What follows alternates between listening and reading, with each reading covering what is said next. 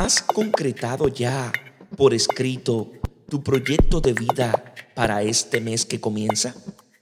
Pon a funcionar tu capacidad de realizar lo que te conviene. Trázate metas claras y precisas y busca los medios adecuados para alcanzarlas. Piensa en las mejores estrategias para lograr tus objetivos. Imagina que estás logrando lo que sueñas realizar y conseguir.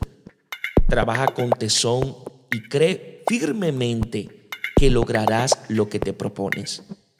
Pero comienza por precisar los objetivos concretos que enaltecerán tu vida una vez que ya lo has conseguido. Tus sueños se convertirán en realidades tangibles si unes tus anhelos a tu trabajo. Dios os bendiga en sabiduría y en santidad.